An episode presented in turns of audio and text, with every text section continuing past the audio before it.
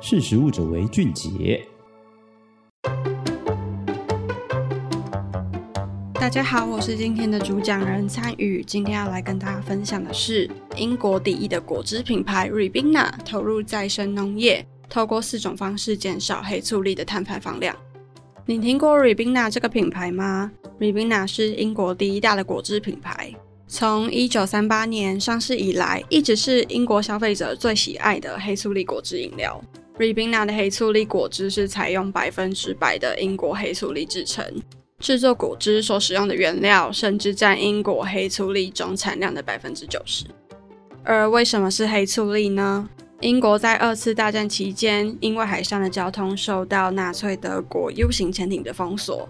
含维他命 C 的蔬果供应短缺，于是英国政府便开始鼓励民间种植黑醋栗，并大量生产容易保存的黑醋栗果汁。Ribena 因此成为英国在二战期间供应给军人的维他命 C 补充剂。黑醋栗果汁也因此在英国广泛流行。二零二三年四月，Ribena 的母公司三得利跨国国际公司。因为在英国种植面积广泛，他们也开始在思考该怎么为环境尽一份心力。二零二三年四月，Ribena 的母公司三得利跨国公司，还有三得利控股公司，以及英国的东安格里亚大学，便开始合作，启动了黑醋栗再生农场的计划。这项计划将在英国的诺福克郡六十公顷的黑醋栗农场进行。他们的目标是最大限度地降低外部资源的投入，以减少黑醋栗种植时会产生的温室气体。他们用了以下四个方法来达到这一点：第一个，他们透过汁液取样的技术分析黑醋栗的营养状况，了解黑醋栗是不是营养过剩或是营养缺乏，并提供适当的营养素；第二，他们用新型的有机肥料取代传统的化学肥料。第三，丰富农地的生态，这样可以让土壤提升保留水分跟养分的能力。第四，利用堆肥增加土壤中的有机质，提高土壤中的碳储存量。这四个方法最终最主要的目的就是希望改善土壤的健康、植物的营养和环境的保护。而这些效果又该怎么样量化呢？这个计划将使用 Coolantool。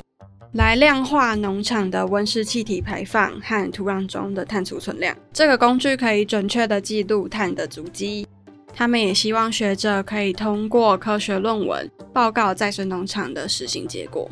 黑醋栗农场的第二代种植者和研究的负责人 Rosie 说道：“Ribena 是一个标志性的品牌。”在支持英国黑醋栗产业跟推动黑醋栗种植以及农田的保护，已经拥有八十五年的历史。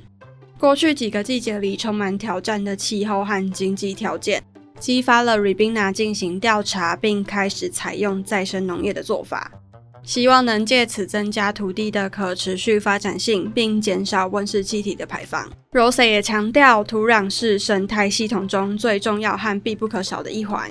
与地球上每一个物种息息相关。通过恢复土壤生态，可以让自然环境支持黑醋栗的生产，不需要太多的干预，从而使环境和黑醋栗都受益。这个再生农场的计划于二零二三年四月启动，并获得了三得利控股有限公司至少三年的投资支持。他们希望可以透过黑醋栗再生农场的模式和知识，让农业的生产逐渐改变。不仅仅是黑醋栗，未来其他作物也可以投入可持续生产。三得利控股有限公司全球供应解决方案高级总经理 Brian 评论道：“这是三得利有限控股公司其中一个里程碑。农业生产对我们的业务至关重要，我们将再生农业视为可持续农业发展的核心解决方案之一。相信 r i b i n a 黑醋栗再生农场的计划可以让其他的产业都效法。”我们也期待世界将有更多的人投入再生农场的行列当中。今天的分享到这边结束，我们下次再见。